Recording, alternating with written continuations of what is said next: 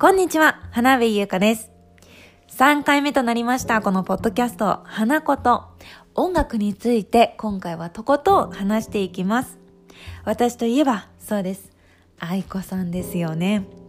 愛子の新曲、ハニーメモリー、もう聞きましたか？10月の21日にリリースされる40枚目のシングルの表題曲となっているハニーメモリー。もうすでに先週かな？配信がスタートしています。たっぷり聞いてますよ、私も。あなたはどうですか？聞いてますか？多分ね、聞きどころだったりとか、私はここが好きっていうツボがあると思うんですよ。私もね、たくさん見つけました。なので、今回のポッドキャストは、さあ、愛子のハニーメモリーを語ろうという濃厚な回にしてみました。今回は私とアイコジャンキーのリスナーさんでハニーメモリーのツボを教え合う回となっています。もちろん、まだ聞いてないという方もいらっしゃると思うんですよ。あとは、アイコの楽曲、あんまり聞いてないんだよね。聞いてこなかったんだよね、という方。安心してください。これを聞けば、あ、そんな聞きどころがあるんだ、だったりとか、あ、一回聞いたけどそこは気づけなかった。もう一回聞こうってなると思うんですよ。ハニーメモリーたっぷりと噛み締めていきましょうよ。で、今回はハニーメモリーを語り合う回なんですが、今回の新曲ハニーメモリーがかなりこう未練たっぷりな楽曲だったので、なんか愛子の今までの楽曲で、なんかすごい未練たっぷりな曲、刺さる曲いっぱいあったよなぁと私感じたので、次回は愛子ジャンキーが選ぶ愛子の未練たらたら名曲祭りを行っていきます。愛子大先生は、やっぱりこうメロディーだったり、歌声の強弱、あとは歌詞で傷口を広げて詩を塗り込んだり、こういろいろなんかもう引っ張り出す、思い出引っ張り出してなんか散らかす名人芸を持ってますよね。で、一緒にこう失恋のどん底、未練のどん底に落ちてくれますし、寄り添ってくれますし、あの名人芸たちでね、こう、未練も美しいドラマのワンシーンに消化してくれる、そんな効果も持っているわけですよ。私もそうだったし、多分あなたもきっとその曲たちに救われたり、沼で溺れた一人だと思うので、ジャンキーさんからマイベスト未練愛子ソングを教えてもらっています。SNS で募りました。で、もう私もたくさんこう曲に支えられてきたので、私が選ぶ愛子の未練ソングベスト5も発表していきます。こちらは次回の配信となるので、どうぞお楽しみに。では、まず今回のテーマ、しっかりと語っていきましょう。さあ、愛子大先生のハニーメモリーを語ろう拍手ね。うん10月の21日にリリースとなります。40枚目のシングル表題曲「ハニーメモリー」いやータイトルが発表された時私ツイッターで見たんですけどそのニュース。どんな気持ちでした？なんか予想しません？こうタイトルが発表されてハニーメモリーか。うん。直訳すると甘い記憶？いやでも愛しい人との思い出っていう線もあるなみたいな感じで。勝手に私はうん愛子の楽曲の幸せみたいなああいう私が幸せだなって幸せだなって思う瞬間をこう切り取って歌った楽曲なのかあとは「もっと」とか「愛した日」みたいなこうちょっと時間が経って振り返るそんな未練の楽曲なのか。はたまた深海冷蔵庫のようなどん底系なのか。いやでもアンドロメダとか、私の向こうみたいな、もうすでに前を向いて出発しようとしている、そういう区切りソングっていう線もあるぞって、いろんな予想をしたわけです。きっとあなたもしているはずなんですけど。そんなハニーメモリー、10月の9日に配信がスタートしまして、私も聞いてみました。どんな一曲なのかなもう1音目から気になりますよね。1音目、どんなものだったか。ブレスでしたね。ブレス始まりでした。もう、あの歌い出しのブレス、そしてファルセット、高い声が映えるミディアムテンポのじわじわ苦しむ未練ソングでしたね。予想はちょっと外れてしまいました。なんだろう、ピアノの一音かなって私は思ってたんで。はーって、ブレスかー、切ねーと、もう一気にわしづかみされましたよ、心を。もう本当に今回の楽曲「ハニーメモリーは愛子のファルセットそして綺麗なメロディーラインが秋にぴったりなんか秋の晴れた青空にぴったりだなと思わせる本当になんかこう苦しい秋の空とか空気って切ないくないですか？なんかああいう雰囲気にぴったりな一曲でしたねでこうまあ歌詞も私見たんですけどタイトルの「ハニーメモリー」歌詞を読んでみると直訳通りでしたね。2つの意味を持っていました。うんうんうん。ハニーメモリー甘い記憶そして愛しい人との思い出。では歌い出しをチェックしていきましょう。歌い出しは思い切り泣いても泣いても未練は流れ落ちない。ここからです。ほんとそう。ほんとそうの一言ですよね。で今回この楽曲の主人公は僕と男性目線でした。結構愛子の楽曲って一人称私が多いじゃないですか。あ今回僕なんだ、まあ、もっとも僕だけどね。僕は比較的少ないんじゃないかな。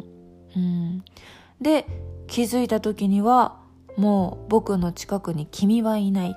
そんな感じの未練ソングです。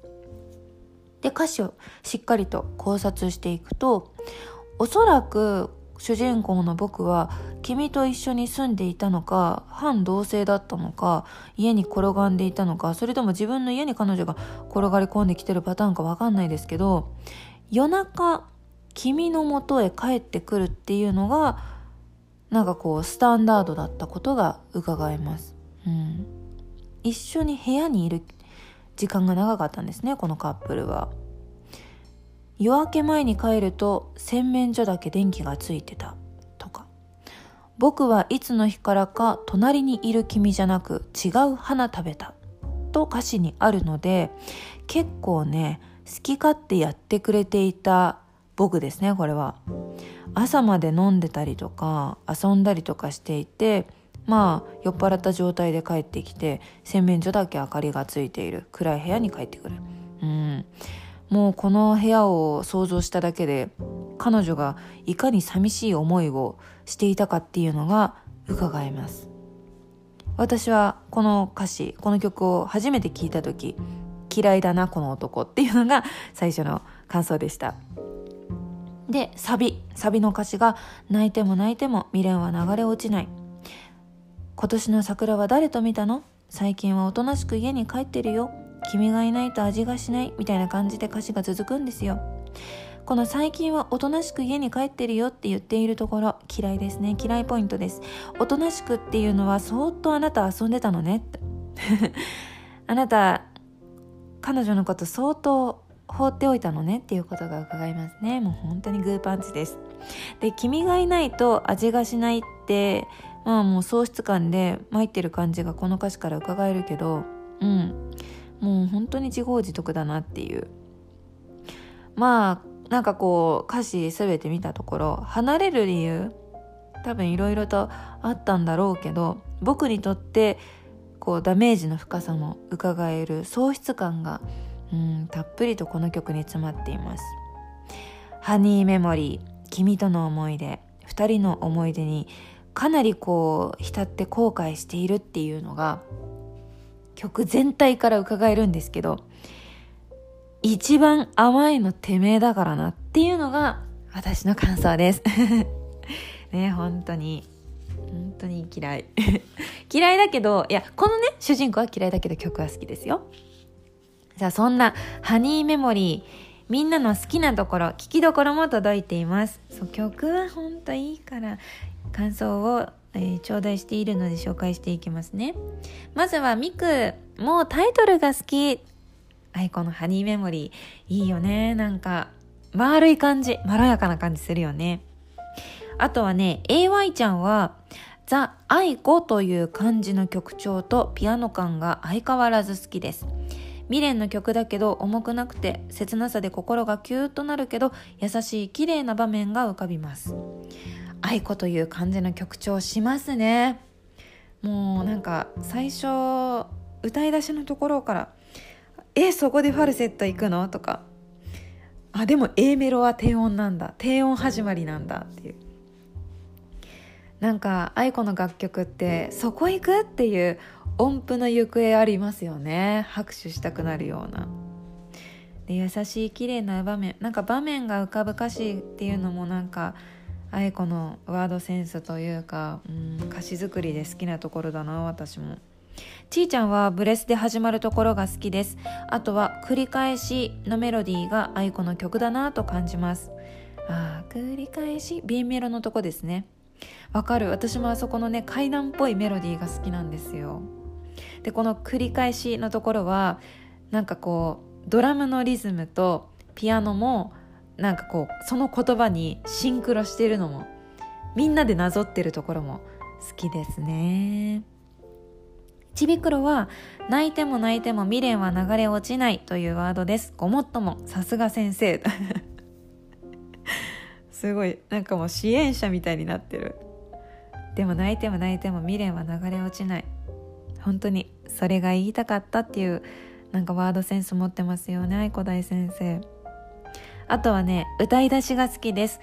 メロディーは優しいのに歌詞が切なすぎ愛子節炸裂ですというもう愛子ジャンキーの気持ちですよこれは。うん代弁してくれてありがとう。なんかね歌い出しいいですよねこの楽曲。心をつかまれるっていうよりもなんかもう頭抱えるレベルだよね。そう、あーみたいな。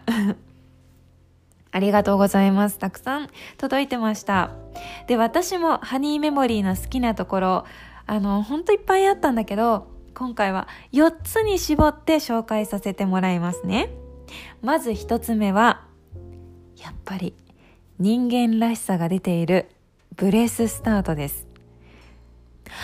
っていう、このブレススタート？いいよね。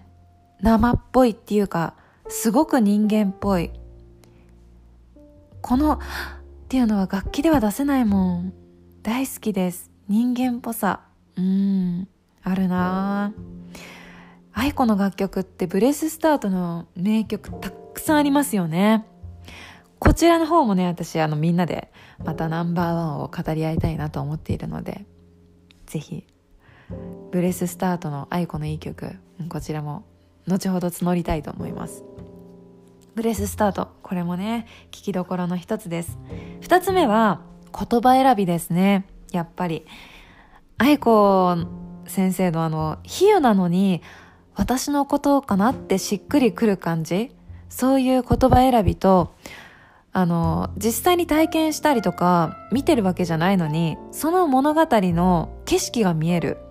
ワープできちゃう。あそのなんかこう言葉の並びが好きなんですよ。結構ね私たちが普段使っている身近な固有名詞を歌詞にぶち込むところがあってでそこが好きなんですよね。